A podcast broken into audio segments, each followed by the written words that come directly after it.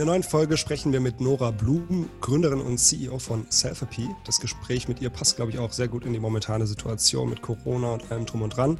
Ähm, Rückschläge in Zeiten von Corona ja, sind nicht so leicht zu verdauen, vor allem auch für Patienten, die sich aufgrund psychischer Probleme bereits in Therapie befinden. Ähm, ja, die haben halt sehr hart mit dieser Situation zu kämpfen und Self-FP ähm, bietet eine komfortable Antwort auf diese und natürlich auch alle anderen psychologischen Fragen und zwar für jeden, jederzeit und überall online. Ähm, das Stigma um rund um psychische Störungen soll mit Self-FP mehr und mehr reduziert werden und Ziel ist es eben auch, dass die Krankenkassen beginnen, das Programm zu erstatten, so ja, dass kein Mensch mehr für seine psychische Gesundheit zahlen muss oder selbst zahlen muss. Äh, ich glaube, das war so ein großer, grober Überblick über Selfie. Ähm, toll, dass Nora heute im Podcast ist. Willkommen. Danke für die Einladung, Paul. Ich freue mich dabei sein zu können. Vielleicht, bevor wir zu dir und auch zu deinem Werdegang kommen, erklär doch mal, was Selfie genau macht. Ich, ich habe da jetzt wahrscheinlich einfach nur so ein paar Informationen rausgeschmissen, aber du kannst ja mal so ein bisschen genauer eingehen, was ihr Ja, super gerne. Ähm, genau, also Self-Therapy setzt sich zusammen aus äh, den Begriffen Self und Therapy, also Selbsttherapie.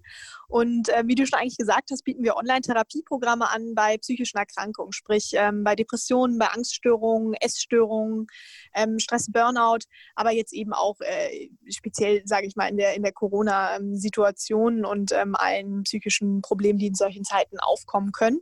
Ähm, genau, wir machen das ähm, aus dem Grund, dass es eben in Deutschland eine sehr, sehr lange Wartezeit auf dem Psychotherapieplatz gibt. Also ich glaube, jeder, der schon mal irgendwie probiert hat, ähm, für sich selbst, für Freunde, für Familie Psychotherapieplatz zu, zu finden, hat es mitbekommen, wie schwierig es ist, wirklich in Deutschland Hilfe zu bekommen.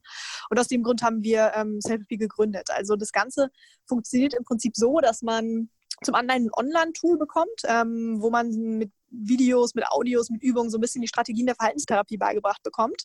Also das Ganze ist eigentlich so ein klassisches E-Learning-Tool, sage ich mal. Das geht so im Schnitt drei Monate und ist immer individualisiert auf das Störungsbild ähm, des Patienten. Und parallel wird der Nutzer im Prinzip immer von einem persönlichen Psychologen begleitet. Das heißt, ähm, jeder hat seinen persönlichen Ansprechpartner, ähm, der Psychologe gibt Feedback und Rückmeldungen zu den Fortschritten, die im Online-Kurs absolviert werden. Ähm, und äh, so ist es im Prinzip so ein bisschen begleitete Selbsthilfe, kann man sagen. Und nach drei Monaten sehen wir wirklich eine signifikante Symptomreduktion bei den Patienten. Und das ist letztendlich unser Ziel. Und ähm, wie du schon gesagt hast, ist natürlich das A und O, dass es die Krankenkassen bezahlen. Also momentan kommen dann einfach Leute auf deine Website und suchen sich einen Kurs oder ein Programm aus und ihr schaut dann, was am besten dazu passt. Ähm, genau, also der Nutzer kann bei uns auf die Website gehen, ähm, kann kostenlos Selbsttests machen, auch bei uns ein Informationsgespräch ähm, mit einem Psychologen führen, telefonisch und ähm, kann dann direkt äh, starten. Der loggt sich dann in eins der Programme ein, ähm, was zu seinem Störungsbild passt, also sei es jetzt eine Depression oder eine Angststörung oder eine Panikstörung beispielsweise und ähm, kriegt dann im Prinzip sofort Zugang zu den ersten Inhalten und schedult sofort sein Gespräch mit seinem Psychologen. Also er wird im Prinzip sofort sofort gematcht mit einem persönlichen Psychologen, der auf sein Störungsbild passt und ähm, genau, bekommt dann die Online-Inhalte und nach einer Woche ungefähr findet dann das erste Gespräch statt, ähm, immer per, per Telefon oder per Nachrichtenfunktion. Ähm, also alles ganz äh, digital, sage ich mal. Und genau, dann, dann macht er im Prinzip weiter an den Inhalten, bekommt Feedback vom Psychologen, der schaut sich an, was der Nutzer so im Programm bearbeitet hat. Und ähm, so geht das über drei Monate. Und ähm, am Ende steht der Nutzer hoffentlich da, der Betroffene, und hat ähm, wirklich innerhalb von dieser Zeit so ein bisschen die Tipps und Tricks erlernt, wie er, wie er sich selbst ähm, helfen kann und ähm, wie er seine Ressourcen wieder aktiviert, wie er seinen negativen Tagesablauf ein bisschen positiver strukturiert und ähm, ja, dass es ihm am Ende besser geht. Und diese Psychologen arbeiten dann auch Vollzeit für euch, also die sind Vollzeit angestellt oder haben die nebenbei auch noch, hm, keine Ahnung, eine, eine Praxis, in der sie anderswo arbeiten? Genau, also viele arbeiten ähm, parallel noch in der Klinik. Ähm, die sind bei uns fast alle ähm, halbtags angestellt, auch weil das ein bisschen zu starke Belastung sonst wäre, wirklich so Vollzeit einen ähm, Patienten ähm, nach dem anderen per Telefon zu betreuen. Genau, bei uns arbeiten so ungefähr 40 festangestellte Psychologen. Und dieses Online, also das, dass man das nur über Telefonat macht, ist das nicht vielleicht auch für manche Patienten äh, nicht genug? Die brauchen dann vielleicht auch so den persönlichen Kontakt zu, einer, zu einem Psychologen oder ist es? Ja, auf jeden Fall. Also es ist ein spezielles Angebot, was auf jeden Fall, ich sag mal, nicht für jeden Patientengruppe gut ist. Ähm, insbesondere muss man aufpassen, wenn es ähm, um Suizidalität geht beispielsweise oder um zu starke Symptome. Da muss man wirklich achten darauf, dass, äh, dass dann ein, ein Arzt oder ein Psychotherapeut vor Ort aufgesucht wird. Ähm, das können wir nicht leisten. Ähm, bei uns geht es eher ein bisschen darum, dass man die Wartezeit auf dem Psychotherapieplatz überbrückt und eben in leichten Fällen ähm, schon direkt Hilfe bietet, sodass dann gegebenenfalls auch keine Psychotherapie mehr stattfinden muss ich meine, es bringt ja auch momentan, wenn man sich anschaut, oder ich, es wird ja immer so gesagt, dass die Anzahl der psychischen Kranken irgendwie immer mehr steigt oder dass die Leute, die davon betroffen sind, immer mehr steigt. Habt ihr das auch aus dem Grund gegründet, dass ihr sagt, okay, ist nicht nur die Wartezeit, sondern auch insgesamt die Anzahl der Leute, die, die betroffen sind? Ähm, auf jeden Fall. Also psychische Erkrankungen beziehungsweise solche, die sich auch Hilfe suchen, ähm, die Zahl nimmt auf jeden Fall zu. Und äh, denen wollen wir eben wirklich Hilfe bieten. Es gibt zudem sehr viele, die sagen, ich möchte noch gar nicht wirklich ähm, face-to-face mit einem Psychotherapeuten oder Arzt sprechen. Das Thema ist ja auch immer noch ein bisschen stigmatisiert, muss man sagen. Das heißt, nicht jeder will sofort zum, zum Arzt oder Therapeuten laufen. Und ähm, gerade für, für diese Nutzergruppe wollen wir eben auch da sein, um niederschwelliger Hilfe anbieten zu können. Also dass der, dass der Patient oder der Nutzer, der, der fühlt, okay, mir geht es nicht so gut, ähm, ich komme nicht mehr gut aus dem Bett raus, ich ähm, habe die ganze Zeit negative Gedanken, ich, ich kann nicht wirklich gut schlafen, möchte aber noch nicht so richtig den, den Schritt gehen, jetzt wirklich einen Psychotherapeuten aufzusuchen, dass wir dem eben wirklich mit einer ein bisschen niederen Hemmschwelle ähm, direkt Unterstützung anbieten können. Sind dann da auch äh, Studenten mit dabei, also jüngere, richtig jüngere Leute auch mit dabei? Also alle Psychologen, die bei uns arbeiten, sind ähm, alles äh, klinische, fertige Psychologen, also jetzt keine Studenten mehr. Nee, ich meinte ähm, von den, von den Leuten, die das Programm. ja, ja. Ja, ja, wir haben wirklich eine breite Zielgruppe. Also es ist echt äh, verrückt. Ähm, so Marketing probiert man immer so die eine Persona zu entwickeln, sage ich jetzt mal. Ähm, wer ist eure typische Nutzergruppe? Dadurch, dass wir so verschiedene ähm, Störungsbilder auch ähm, mit unseren Online-Programmen betreuen, ähm, haben wir da schon mal, sage ich mal, eine, eine große Varietät, aber auch wirklich in der, ähm, in der Altersklasse. Also wir haben wirklich zwischen 18 und äh, über 70-jährige Patienten bei uns. sehr divers. Wir haben so einen kleinen Hub bei zwischen 35 und 45. Ähm, aber ansonsten ist wirklich alles dabei. Also eine sehr, sehr gemischte Verteilung zwischen ähm, jungen Leuten, die nach dem Abitur nicht genau wissen, was sie machen sollen, welchen Weg soll ich gehen, äh, Qual der Wahl, sage ich jetzt mal, äh, nicht mehr gut schlafen können, äh, nicht genau wissen, was sie tun sollen, ähm, gegebenenfalls auch Prüfungsangst im Abitur, ähm, Prüfungsangst im Studium haben wir einige ähm, bis zu wirklich Altersdepressionen und, und Menschen in der Rente, die plötzlich nichts mehr mit sich anzufangen wissen ähm, und denen es, denen es wirklich auch nicht gut geht. Und ähm, haben wir wirklich sehr, sehr breite, breite Fälle. Ja, okay, danke Esther für den, für den ersten kurzen Überblick von dem, was ihr macht. Ähm, ich würde ganz gerne mal das Thema, weil du ja gerade vom Abitur geredet hast, ähm, aufgreifen. Und unser Fokus hier im Podcast liegt ja vor allem darin zu zeigen, okay, wie, wie haben sich denn junge Leute jetzt schlussendlich zugrunde entwickelt und wie kam es denn dazu? Und da wollte ich dich einfach mal fragen, was, was hat dich denn so im Abi geprägt? Was waren deine Ziele? Und ähm, ja, laut unserer Recherche bist du nach dem Abi nach England gegangen. Was, was hat dich denn dazu getrieben, jetzt nicht in Deutschland zu bleiben? Und was hattest du für Ziele? Puh, ähm, ist ja jetzt schon inzwischen auch, oh Gott, zehn Jahre her, dass ich mein Abi gemacht habe. Ähm, verrückt, wir hatten, äh, wir hatten dieses Jahr äh, zehnjähriges Abi-Treffen. Ja, was waren meine Ziele? Also ich, ich wusste schon sehr früh, auch während, meines, während meiner schulischen Laufbahn, dass ich gerne Psychologie studieren wollen würde. Ich fand das Thema einfach immer super spannend. Ähm, deine, deine, Mutter war auch Psychotherapeutin, oder?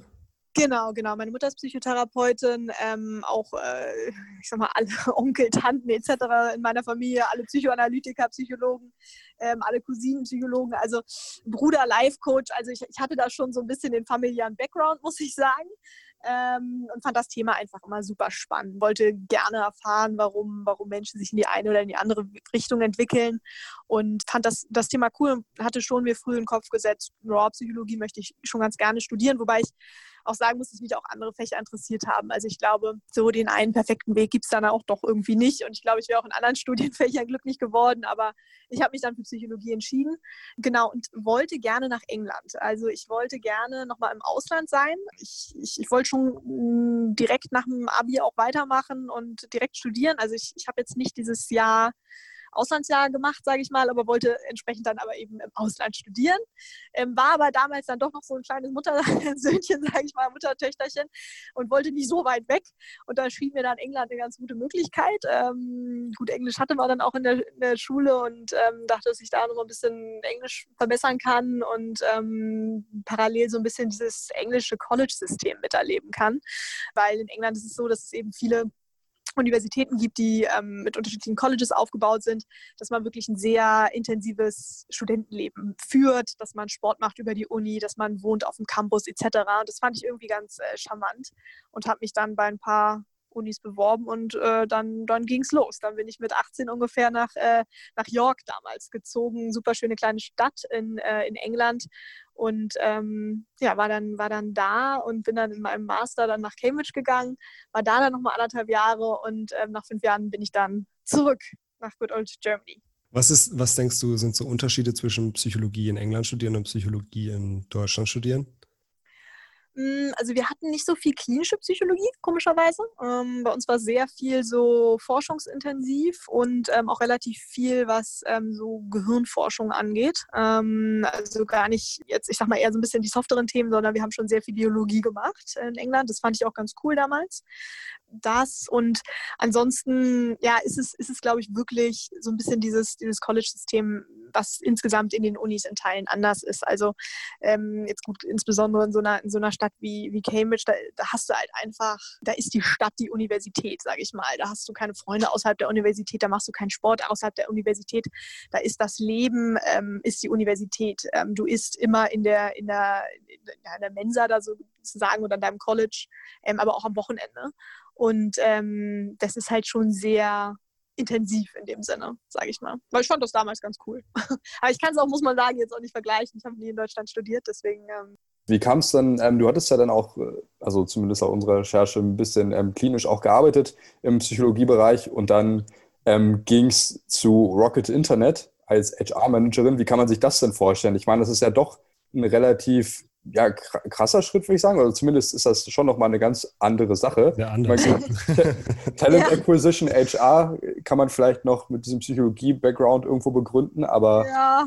ähm, ja, also, das stimmt schon. Es ist nicht so, es ist nicht so 1, 1A gerade gewesen. Also ähm, ich habe ich hab in der Tat meine Praktika und Arbeitserfahrung während meines Studiums habe ich ausschließlich klinisch gemacht. Also ich habe in psychotherapeutischen Praxen äh, gearbeitet, ich habe ähm, in Hamburg in der Psychiatrie gearbeitet, äh, Praktika gemacht und ähm, fand, fand das auch alles spannend.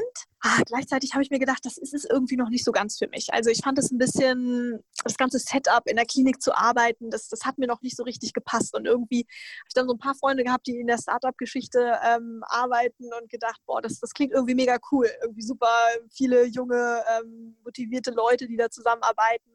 Action, irgendwie alle ambitioniert. Ähm, und das, das hat mir einfach als Umfeld damals irgendwie, ähm, ja, fand ich das ganz interessant. Und äh, so bin ich dann auch auf Rocket ge gestoßen. Also da, da hat ein Kumpel von mir gearbeitet in der Zeit und hat gesagt, hey, wir suchen noch Leute, komm mal ran, so ungefähr. Und ich hatte dann ein Interview und dachte, boah, hier ist ja cool irgendwie, äh, mega viele junge Leute, alle irgendwie richtig gut drauf. Ähm, ja, was macht man denn als, als Psychologin? Gut, erstmal HR, muss man dann sagen, ich dann, bin ich dann gestartet und habe schon nach der ersten Woche gesagt, Gottes Willen, äh, das ist nicht mein Bereich. Ich fand es ganz furchtbar, wirklich. Ähm, war überhaupt nicht mein Bereich. Aber ich glaube, so ist es dann manchmal. Erster Job und ich, mir wurde dann auch nach drei Monaten, muss ich sagen, ähm, angeboten, äh, den Bereich zu wechseln. Also ich habe äh, schon relativ früh gesagt, äh, hier möchte ich nicht bleiben. Ähm, aber mir wurden dann bei Rocket auch viele andere Möglichkeiten angeboten. Dann habe ich da ein bisschen recherchiert und ähm, bin, dann, bin dann ins Business Development gewechselt. Genau, und habe verschiedene Unternehmen mit aufgebaut. Also habe mich in der Tat mehr in die, in die Wirtschaft ähm, entwickelt. Ja. Also war Rocket dann auch wie so eine Art ja, Turning Point. Also ich finde, man sieht das ja ziemlich, ziemlich oft bei allen möglichen Leuten, die bei Rocket waren. Also kann man jetzt sagen, was man möchte, aber viele von denen haben dann irgendwie auch einen ganz anderen Weg eingeschlagen oder die vielleicht in eine Beratung gegangen wären oder in irgendeinen Bereich, sind dann eher in den Unternehmungsbereich gegangen. Also das ist irgendwie schon auffällig. Deswegen ist ja, ja sehr witzig. Ja. Wir fanden das so, so okay, äh, da ist ja irgendwie schon ein krasser Wechsel einfach in dem, in dem, in dem Lebenslauf, was ja, was ja toll ist irgendwie. Ja. Ähm, Deswegen, ja. Ja, cool. ich glaube, man muss es nicht, man muss nicht alles so direkt vorher wissen. Ich glaube, man findet dann irgendwie schon auch seinen, seinen Weg. Ähm, und bei mir, ich, ich wusste wirklich nach dem Studium, ich wusste eigentlich nur, ich will nicht zurück in die, in die Psychiatrie. ähm, ich möchte noch nicht als Therapeutin arbeiten, so one-on-one. -on -one. Das ist mir irgendwie noch nicht so richtig actionreich genug und habe dann erstmal wirklich nach dem Unternehmen geguckt. Und ähm, ja, da, da muss ich auch sagen, so nach, nach drei Monaten Schlüsselmoment auch für mich oder eine Schlüsselperson war der damalige CMO von Rocket Internet, Arthur Gehrig, ähm, und, und auch der CEO Johannes Bruder, die beide gesagt haben, so, hier pass auf, Nora, du bist cool, ähm, du bist zwar Psychologin, aber wir trauen dir das zu, komm, wechseln in einen anderen Bereich, geh raus aus dem HR.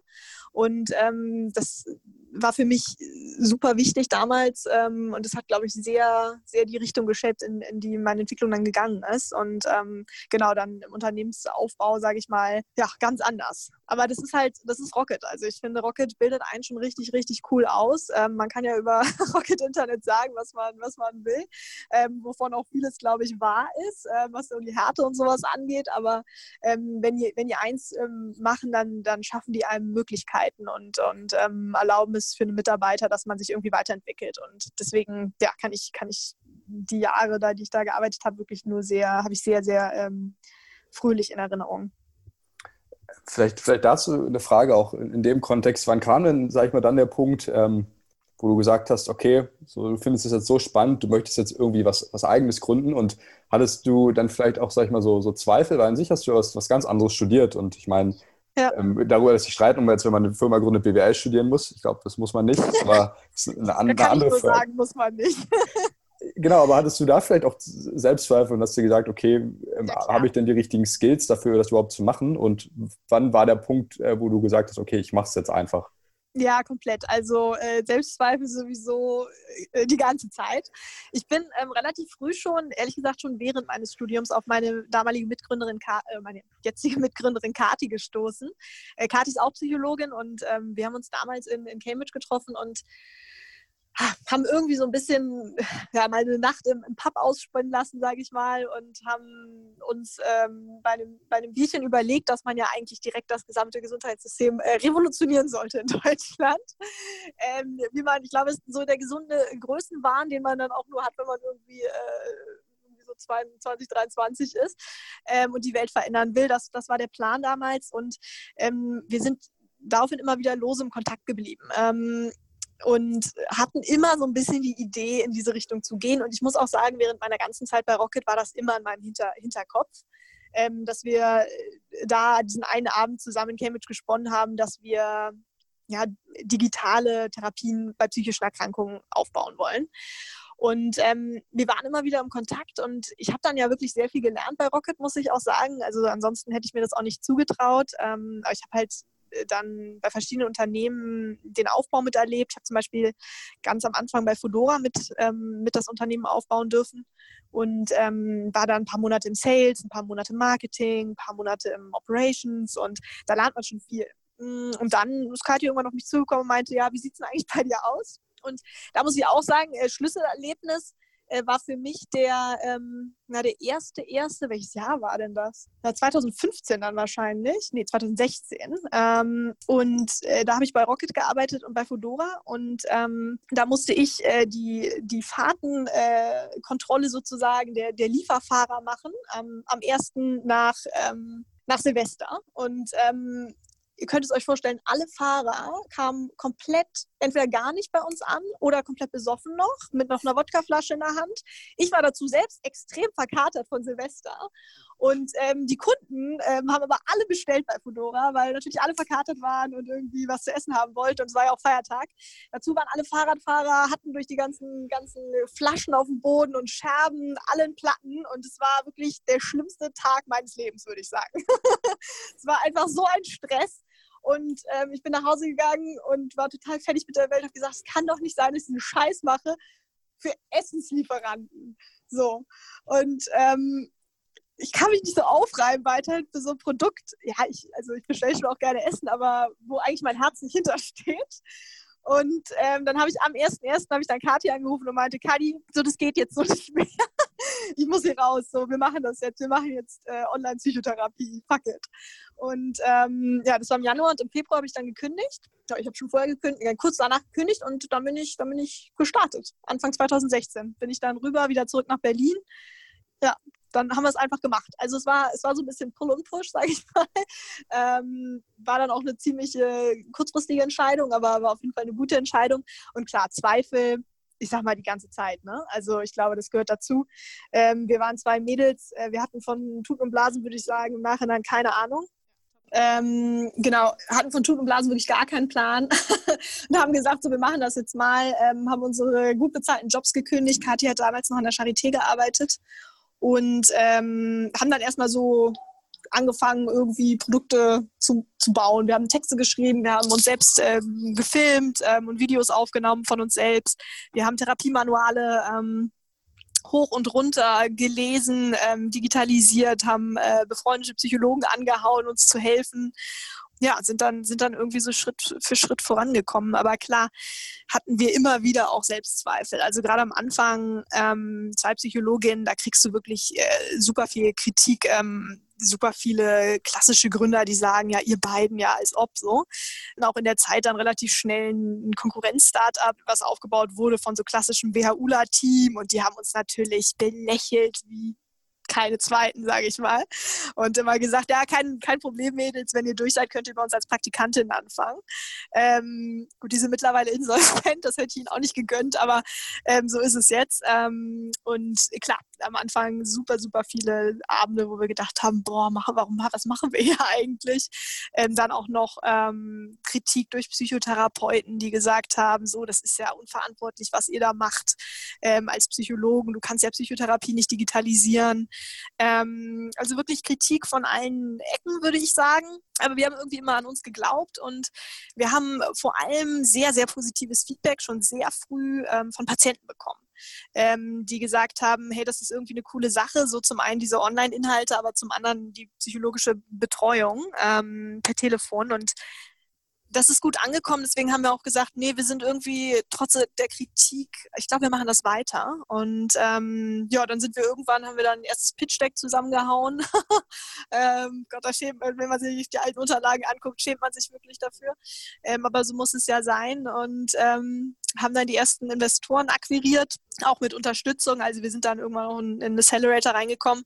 Und ähm, ja, so, so ging das dann weiter. Schritt für Schritt. Hattet ihr während der Anfangsphase wie so eine Art Produkt-Pivot auch, wo ihr das Produkt nochmal komplett umgeändert habt? Oder war es von Anfang an schon so, wie es jetzt momentan auch ist? Von der Idee her und von der. Also ich glaube, die Grundidee ähm, ist relativ ähnlich geblieben. Also so Begleitung plus Inhalte, sage ich mal. Ähm, aber natürlich hat sich massiv viel äh, in der ganzen Umsetzung geändert. Also am Anfang sind wir gestartet nur mit Depressionen. Äh, mittlerweile sind auch Angststörungen bei uns und Essstörungen ein Riesenthema. Ähm, wir sind ähm, ansonsten, muss man wirklich sagen, auf allen Ebenen gepivotet bis zum geht nicht mehr. Also wir hatten Geschäftsmodelle, das, äh, wir sind von Selbstzahler zu Klinik, zu Unternehmen, betriebliches Gesundheitsmanagement, Pharmaunternehmen, Krankenkassen, äh, doch Selbstzahler, nein, doch Krankenkassen, äh, nein, wir internationalisieren. Also das hat wirklich seine Zeit gebraucht, muss man sagen. Ähm, und äh, ich glaube, das ist auch so ein bisschen die Geschichte des, des Unternehmens. Alle Mitarbeiter, die hier schon lange sind, sagen, ja, ja, aber wenn die was sagen, das wird eh wieder anders gemacht. Ähm, aber ich glaube, so agil muss man auch dann in der Startup-Szene sein, um, um immer wieder ja, auf den Markt zu reagieren, sage ich mal. Insofern haben wir schon viel, viel geändert, aber man muss sich wirklich sagen, wenn wir jetzt so zurückgehen, vom Produkt her ist es relativ ähnlich geblieben. Also wir haben immer noch Inhalte und wir haben immer noch die psychologische Begleitung. Da sind wir uns treu geblieben. Aber damals war das halt äh, eine Handvoll äh, selbst kreierter PDFs, die wir, die wir verschickt haben und haben die ähm, psychologischen Gespräche selbst gemacht. Mittlerweile äh, ist das natürlich alles ein bisschen professioneller geworden, sage ich mal ähm, dass, dass ihr relativ schnell auch Resultate, zumindest von der Kundenseite, also positive ja. Resultate von der Kundenseite gesehen habt. Was war denn für euch als Gründer so der erste Moment oder ein erster größerer Moment, wo ihr gedacht habt, aha, das irgendwie, das funktioniert. Also irgendwie, wenn wir das machen, das funktioniert super für den Kunden, aber auch irgendwie für, für auf der Business-Seite, also skaliert irgendwie von, von der Kundenakquise ja. auf B2B-seitig. Ähm, inwiefern, also nicht inwiefern ja auch B2B-seitig äh, Partner, wie viel ihr habt, aber ähm, gab es so einen Moment bei euch? Ja, also ähm, kundenseitig kam das relativ schnell. Ähm, da haben wir äh, die ersten Nutzertests eben gemacht. Wir haben immer validierte Fragebögen in unsere Programme ähm, verschickt. Ähm, also jetzt zum Beispiel bei einer Depression nimmst du so ein PRQ9, das sind neun Fragen und du kannst ähm, daran gut messen, wie die Depressivität äh, sich entwickelt. Den benutzen wir auch in der Klinik. Ähm, und daran haben wir zum Beispiel abgemacht dann, wie die Symptomveränderung bei den Patienten ist. Das machen wir auch immer noch. Also da nutzen wir auch immer noch die gleichen Fragebögen. Mm, und da haben wir wirklich bei den ersten Nutzern, ähm, die wir zwei Monate lang betreut haben, mit wöchentlichen Telefonaten und eben diesen Inhalten und, und Aufgaben und Fragebögen, ähm, nach zwei Monaten ähm, wirklich eine, eine, ordentliche Symptomreduktion bei fast allen unseren, unseren Testnutzern gehabt. Und das war so der erste Moment, wo wir gesagt haben, okay, alles klar, das funktioniert. Ähm, das machen wir weiter. Ähm, B2B-seitig, also jetzt großkundenseitig, ähm, ist es so, dass da der, der erste Kunde war die erste Krankenkasse. Also unser Geschäftsmodell mittlerweile ähm, beruht eigentlich wirklich ausschließlich auf der Zusammenarbeit mit Krankenkassen und ähm, Versicherungen, die für ihre Versicherten die Programme bezahlen. Plus wir sind gerade durch ein, äh, durch ein neues Gesetz vom, vom Jens Spahn, ähm, dem digitalen Versorgungsgesetz, ähm, gibt es für uns die Möglichkeit, uns jetzt gerade zertifizieren zu lassen. Und ähm, wenn wir positiv zertifiziert sind, sollten wir ab ungefähr September, Oktober in der Regelversorgung ähm, sein. Das heißt, heißt, wir sind durch einen Arzt verschreibungsfähig, was für uns natürlich äh, riesig ist ähm, als, als äh, zertifiziertes Medizinprodukt. Ähm, aber bis dahin haben wir immer mit Krankenkassen und arbeiten jetzt auch gerade mit, mit Krankenkassen zusammen. Und das ist wirklich ein, ein hartes Brett. Also ähm, wenn, man, wenn man irgendwie schnell Resultate sehen will, wenn man schnell Umsatz generieren will als Unternehmen, äh, kann ich auf jeden Fall jedem davon abraten, in die Gesundheitsszene zu gehen. Ähm, das ist wirklich super schwer. Also wir haben den ersten Vertrag dann Ende 2018 geschlossen mit der Bosch BKK. Äh, ist eine kleine Betriebskrankenkasse, war, war für uns der erste und es war, äh, das war echt äh, der Wahnsinn, als die erste Krankenkasse unterzeichnet hat und gesagt hat, hier pass auf, ich, ich stelle allen Versicherten die Programme kostenlos zur Verfügung. Und ähm, das hat aber auch wirklich halt ja, für den ersten zweieinhalb Jahre Sales ähm, bedeutet. Also ich habe echt äh, super viel, bin ich durch Deutschland getingelt, habe an allen Krankenkassentüren geklopft, sage ich mal, und habe probiert, die davon zu überzeugen, mit uns zusammenzuarbeiten. Und das hat sehr, sehr lange gedauert. Ähm, genau, aber ab der im ersten kam dann der zweite, kam dann der dritte. Mittlerweile haben wir 16 Krankenkassenpartner, die mit uns zusammenarbeiten. Das hat sich gelohnt, sage ich mal, das, das lange Warten. Ist ja auch von der, von der Finanzierungsseite, also von den Investoren noch nicht so leicht, wenn du denen auch noch erklären musst, okay, wir gehen hier in eine relativ konservative ähm, Szene vielleicht rein. Ja. Äh, wie habt ihr das, wie habt ihr das gemacht? Ja, also es gibt immer solche und solche Investoren, sage ich mal, solche, die den Markt ganz gut verstehen und verstehen, okay, das, das braucht Zeit, das dauert alles. Ähm, fokussiert euch auf euer Produkt, Umsätze werden dann schon folgen. Ähm, und natürlich auch andere Investoren, die sehr stark auf schnellen Wachstum und Umsätze aus sind. Ähm, da muss man immer gucken, wen man da äh, mit aufnimmt. Wir haben Glück, dass wir wirklich viele Investoren haben bei uns, die, ähm, die den Markt gut verstehen und auch verstehen, dass Dinge langsamer brauchen, ähm, als, ja, als, als man sie vielleicht mal geplant hat und ähm, dass es nicht so ist, dass man da direkt äh, nach dem ersten Jahr schon äh, gigantische Umsätze verzeichnet. Also wir machen jetzt ganz gute Umsätze und wir sind halt seit viereinhalb Jahren jetzt am Markt. Ne? Also es hat schon echt alles gedauert. wie, wie bleibt man denn da auch so moderat am Ball, wenn man das so sagen kann, wenn man wirklich für den ersten Sale zweieinhalb Jahre braucht? Ich meine, dass, dass es teilweise mal länger dauert, größere Kunden zu akquirieren. Ich glaube, das ist jedem bewusst. Aber was ja. hat dir so auch dann ähm, wie gesagt, okay, es ist so das Richtige, was ich hier mache, ich sollte wirklich auf diesem Weg bleiben und war es einfach die einzige Option, die ihr hattet oder warum ähm, bist du auch da so optimistisch geblieben, in Anführungszeichen? ja, also ich, ich, glaube, ich kann da jetzt schön optimistisch drauf gucken. Äh, das war ich nicht in den ersten zweieinhalb Jahren. Ähm, und ich glaube, das ist auch der Hintergrund, warum wir so viel gepivotet sind in den ersten zweieinhalb Jahren. Ähm, am Anfang haben wir uns in den Kopf gesetzt, dass es die Krankenkassen oder der Selbstzahler sozusagen sein soll. Das hat dann aber, wie gesagt, halt wirklich ewig nicht funktioniert. Und ähm, da haben wir dann in den Zeiten Projekte gemacht, viel mit Unternehmen, das war dann aber eher so ein bisschen präventiv alles, ähm, also Präventionsangebote, nicht therapeutische Angebote, also auch so ein bisschen eher nicht das, was wir machen wollen. Ähm, dann haben wir zwischenzeitlich haben wir Online-Programme verkauft für ähm, gute Kommunikation, also wirklich ja, eigentlich nicht genau das, was wir jetzt gerade tun, aber was man dann eben so macht. Wir haben viele Workshops verkauft. Ähm, wir haben äh, ja einmal haben wir Adventskalender zu Weihnachten verkauft mit äh, Lizenzen äh, für unsere Online-Programme. Äh, das war übrigens äh, nach wie vor einer der stärksten Umsatzmonate in der Geschichte von Selfie.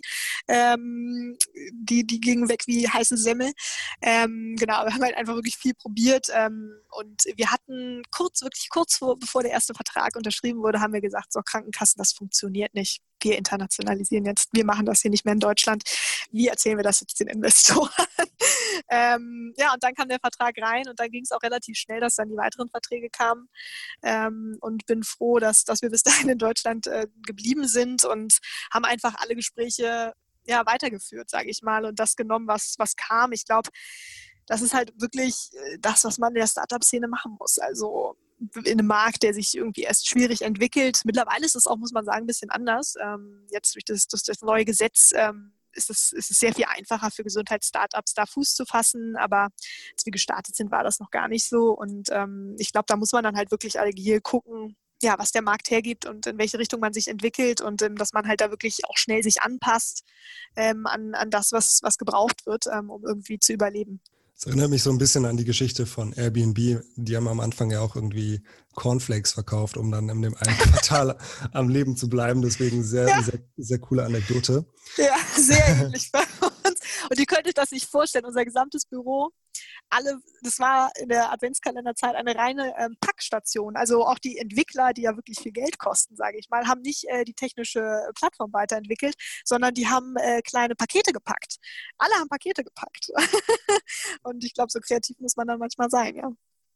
Inwiefern glaubst du denn auch, dass Startups so Lobbyarbeit ähm, beginnen oder machen können? Äh, oder der Bundesverband für deutsche Startups ähm, ist ja auch so ein bisschen, ähm, soll ja dahingehend so ein bisschen ja. leiten dass sich auch die Politik, du hast es gerade mit Jens Spahn schon mal angesprochen, ähm, ein bisschen auch zugunsten der Startup-Szene ja, ja. entscheidet.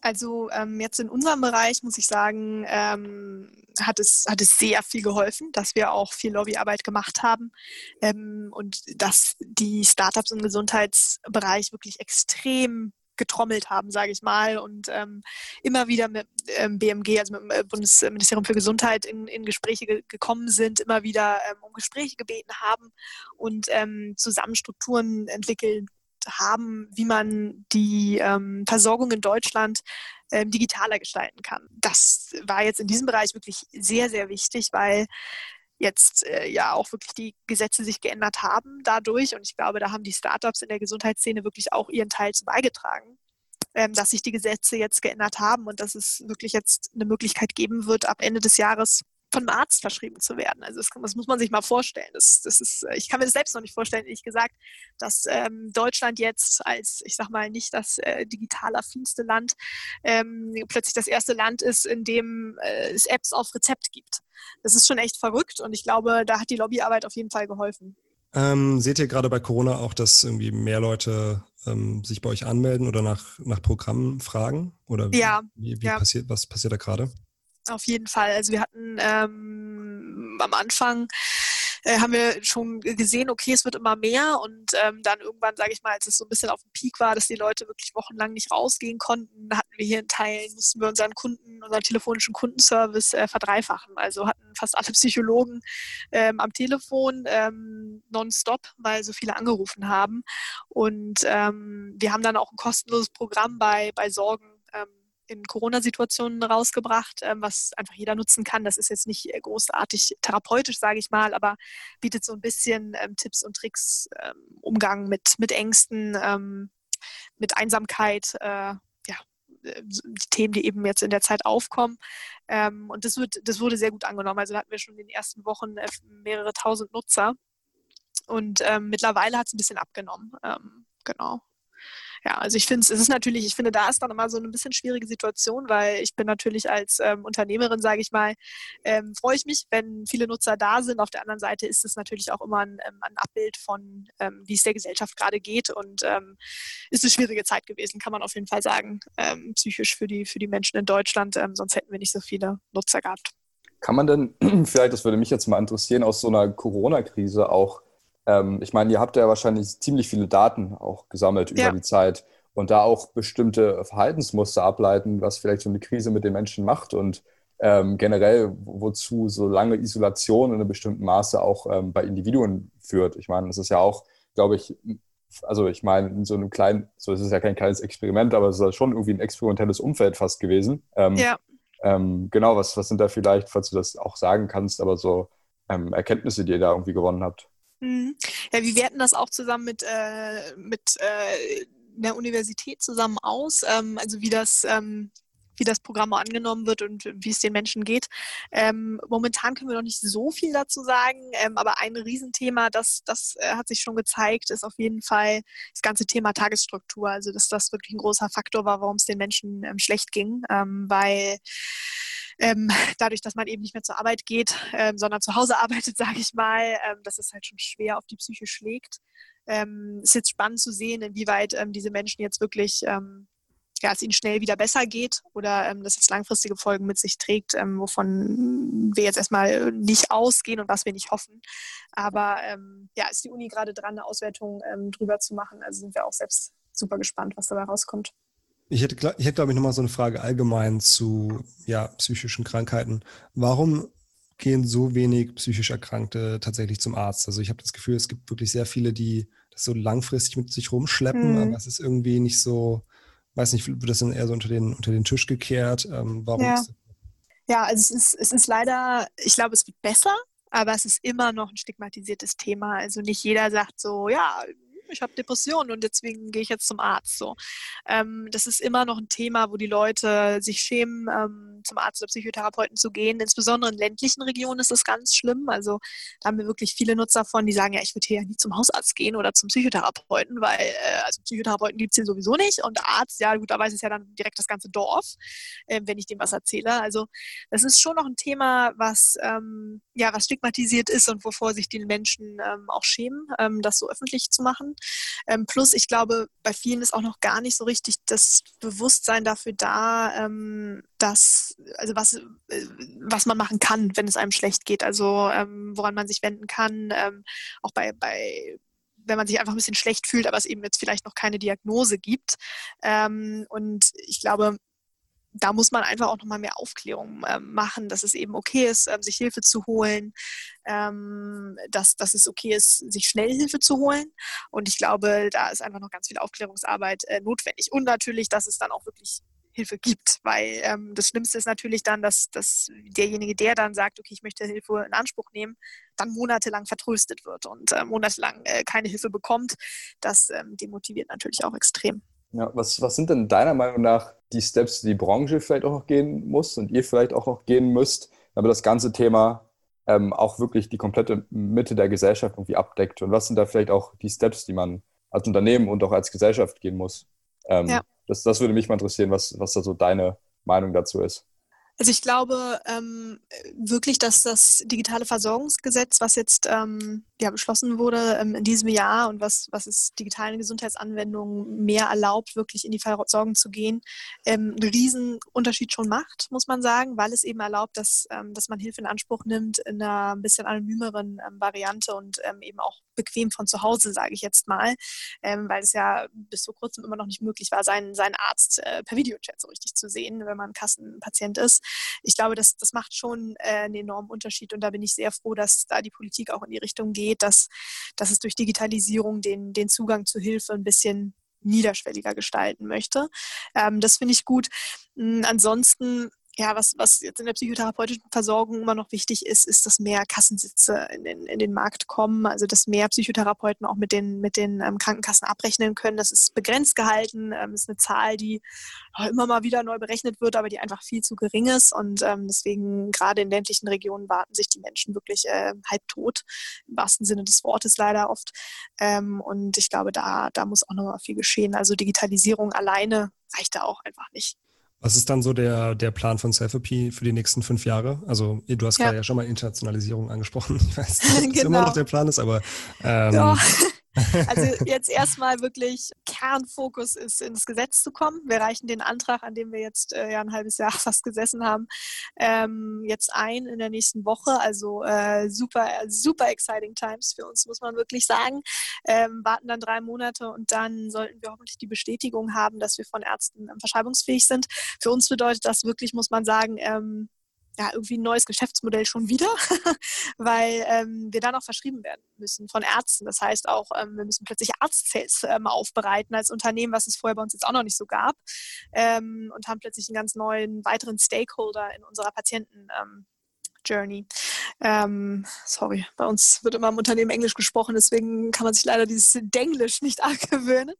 Ähm, genau, also das ist bei uns eine riesen, eine riesen ähm, Wachstumschance, weil wir arbeiten momentan ähm, eben mit diesen 16 ähm, Krankenkassen zusammen, aber es gibt über 100 Krankenkassen in Deutschland und wo wir aktuell knapp 10 Millionen Versicherte erreichen, ähm, erreichen wir dann mit der Zertifizierung ja, 82 Millionen und das ist schon krass, also was da auf uns zukommt. ich glaube, das wird schon, das wird schon richtig groß. Also wir sind jetzt äh, knapp 70 Mitarbeiter. Ich glaube, da gibt es auf jeden Fall nochmal Wachstumspotenzial, worauf wir uns freuen. Das ist so das, das erste Wichtige.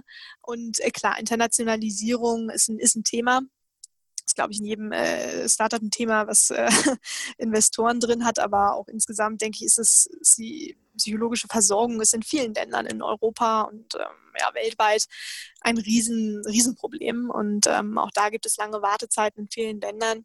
Und ich glaube, der Markt äh, ist auch in anderen Ländern da. Ähm, wir gucken uns da verschiedene Länder an nächsten liegen jetzt natürlich die Schweiz und Österreich.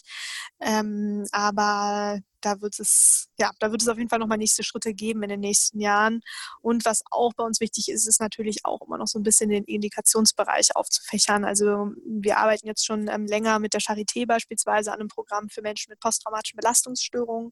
Ähm, das ist ein Indikationsbereich, der uns noch am Herzen liegt, ähm, wo wir das Programm live stellen wollen. Ja, also auf der, der Ebene erweitern wir uns natürlich auch immer wieder und irgendwann, also ist eigentlich Katis und mein Traum, sage ich mal, ähm, ist natürlich auch das Ziel, einige der Online-Programme dann eben ähm, auf andere Sprachen zu übersetzen und die eben in, in ein bisschen ähm, anderen Ländern ähm, kostenlos auch zur Verfügung zu stellen, ähm, dann ohne die psychologische Begleitung, aber dass man eben wirklich so auch so seinen Teil zur Gesellschaft beitragen kann, dass man, ähm, dass man in, in, ärmeren Regionen eben wirklich die, die Programme auch kostenlos zur Verfügung stellt. Also das ist so unser Ziel noch on the, on the side.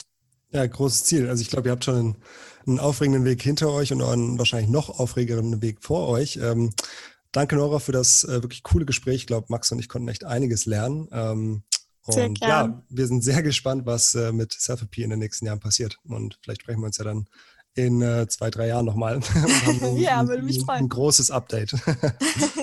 ja, super. Danke, dass ich dabei sein durfte. Danke.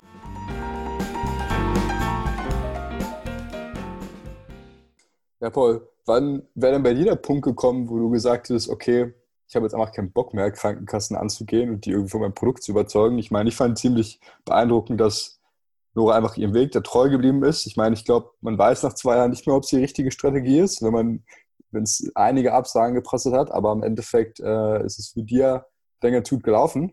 Ich fand es spannend.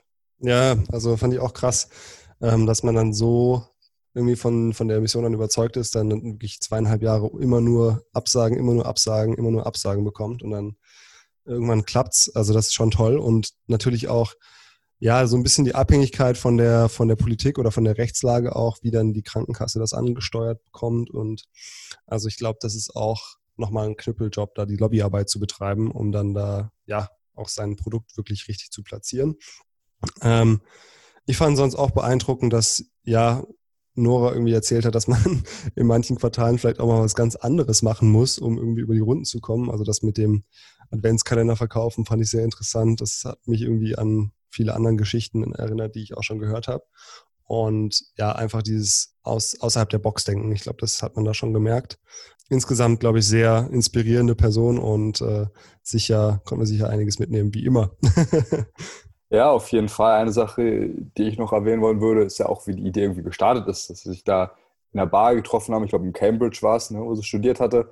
Ja. Und da über die Idee mal sich ausgetauscht hatten, dann irgendwie ein, zwei Internships gemacht wurden, noch im, im Clinical Research Bereich, aber dann doch irgendwie die HR-Stelle bei Rocket kam, dann die BizDev-Stelle bei Rocket und dann irgendwie zwei Jahre später das Unternehmen gegründet wurde und sich auch zeigt, okay, man muss jetzt wirklich kein BWL zu studieren, um erfolgreich zu gründen, sondern es ist eher, ist okay, ich habe eine coole Idee, ich habe die Drive, die Passion und ich ziehe es dann einfach durch. Mit einer gewissen Grundsmartness kombiniert. Also ja, ich fand es war wieder, ich fand es wieder eine, eine, wirklich gute Folge. Ähm, und ich hoffe, euch hat es auch gefallen. Ja. Ähm, damit würde ich sagen, bis nächste Woche und ja, bis dann. Ciao. Ciao, bis dann.